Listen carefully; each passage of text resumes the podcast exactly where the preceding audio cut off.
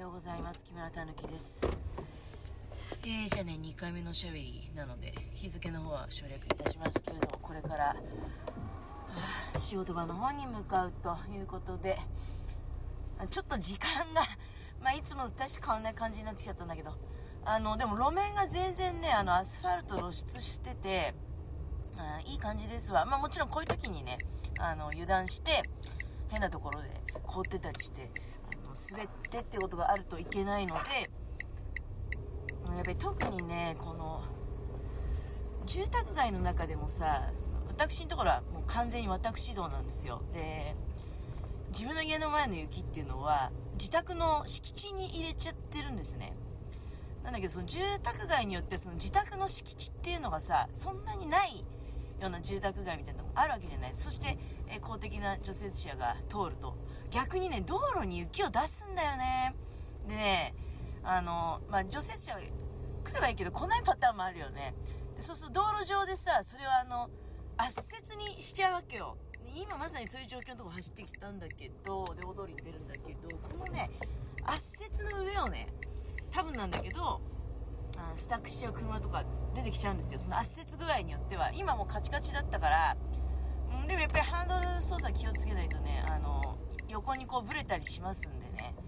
いや、今私も気をつけてましたよ。だと、なんかやっぱり道路が全体的に狭くなるからさ、今の車も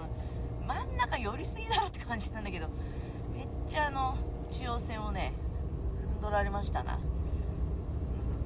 忘れ物ないよね。忘れ物はないはずなんだ。あの、もう昨日からいじってないから。パンツは入ってるわね。えー、でね、あの、ラジオトーク朝布団の中で喋っててで結構もうさ6時40分ぐらいまでね布団の中入ってたんですよ。あちゃーと思いながらまあ7時頃に家出ればいっかなんて頭で。で今実際は7時14分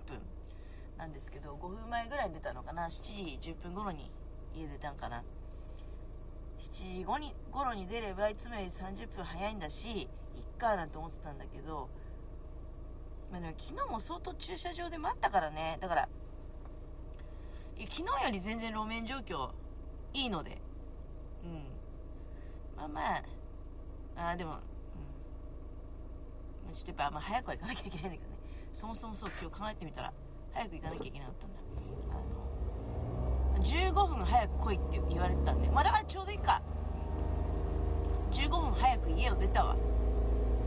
まあ、そんな感じでございました。えー、朝あなんか占いの話してましたよね。まあ中年の女性の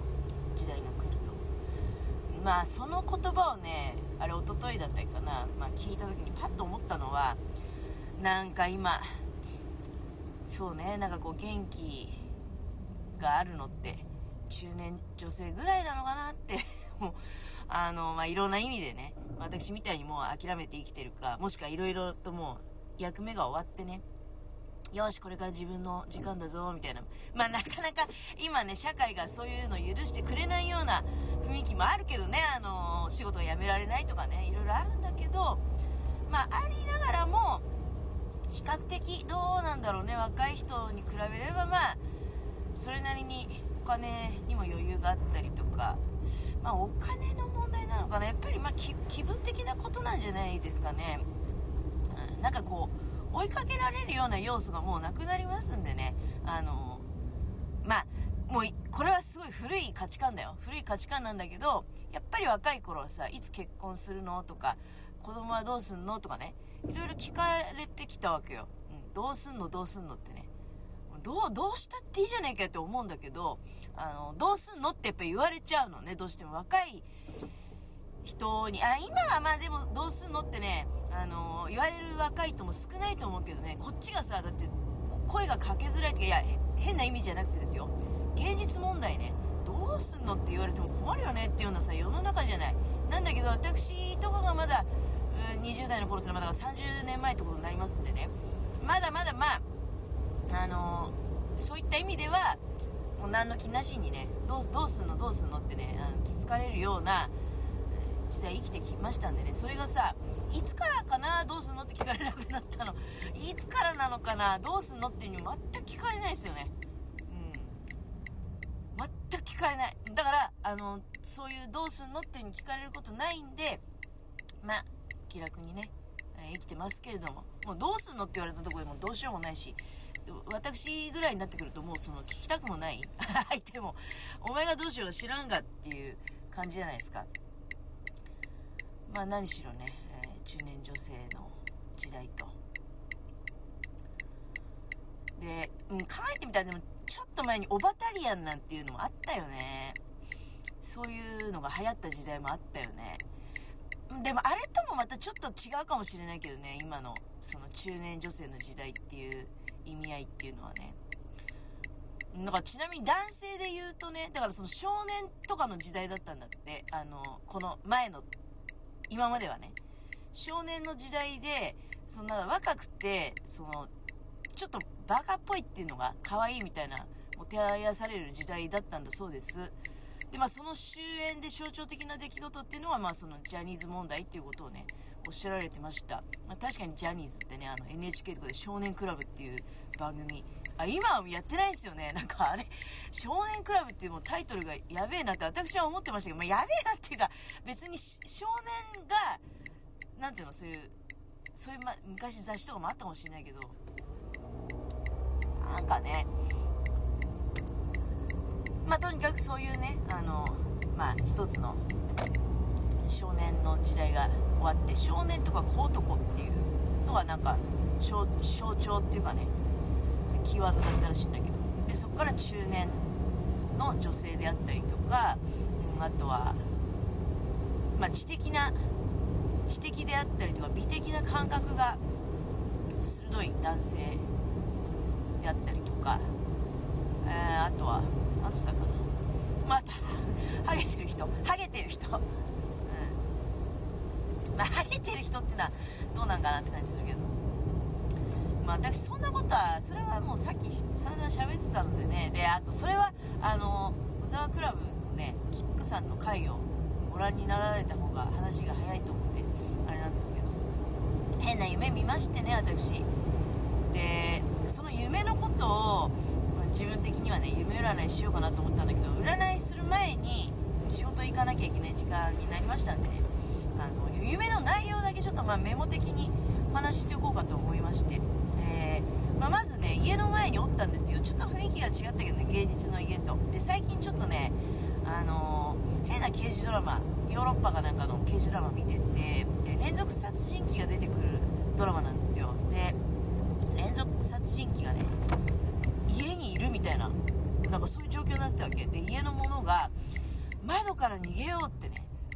階のリビングに行ってそれは現実世界と同じだったんだけどね。で靴を持ってきたから窓から逃げるよって言って窓から逃げてで窓のその方をねなんか自分の部屋だったと思うんだけどね。見上げると確かになんかそれらしき男がねあのなんか猫か犬かなんかと戯れて腰下ろしてるんですよ窓辺に。あ本当だと思ってでその裏口の方から表の玄関に回ると鶏のね足が切れて落ちてたの。2本。で隣の家に鶏の首が落ちてたのね。やっぱ切れてて。で血がちょっとパッて散っててあ鳥のまあ思えばねクリスマスでなんかその胴体だけないみたいな足と胴体はもしかしたらねクリスマスでなんかごちそうになってるかもしれないですけどね夢の中で。だし首と足が落ちててで私はその夢の中であもうあの連続殺人鬼の仕業だっていう風に思っていてで警察に通報しようっていう風に私が。で警察に通報しました。なかなか繋がらなかったんだけどなんか1919とかね変ななんか間違った番号かけてあ違う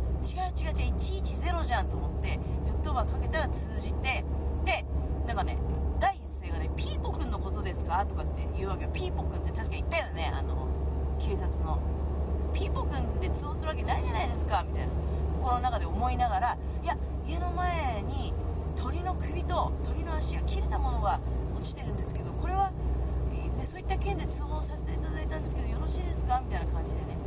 でまあそれはそれは通報していただいて結構ですよ。住所はどこですか？とか住所のことを喋っていながらそしたら隣のおばさんがの足をねなんか捨てようとしてるんですよゴミ袋入れて。だから私が「あちょちょっと今足は処分してもよろしいでしょうか?」っていうふうに尋ねたら「あのあそれは大丈夫です。処分していただいても」みたいなね。えー、証拠品かもしれないのにと思いながらそこでね目が覚めたの。あのアラームが鳴りました。という夢でございました、まあ、ここでポイントになってくるのはまず、えーとまあ、鶏の死骸であるってことだよね。鳥っていう風に捉えるとなんか自由とかの象徴らしくで鳥のもしそれを死骸と捉えるとねなんかあのまあ自由の終わり。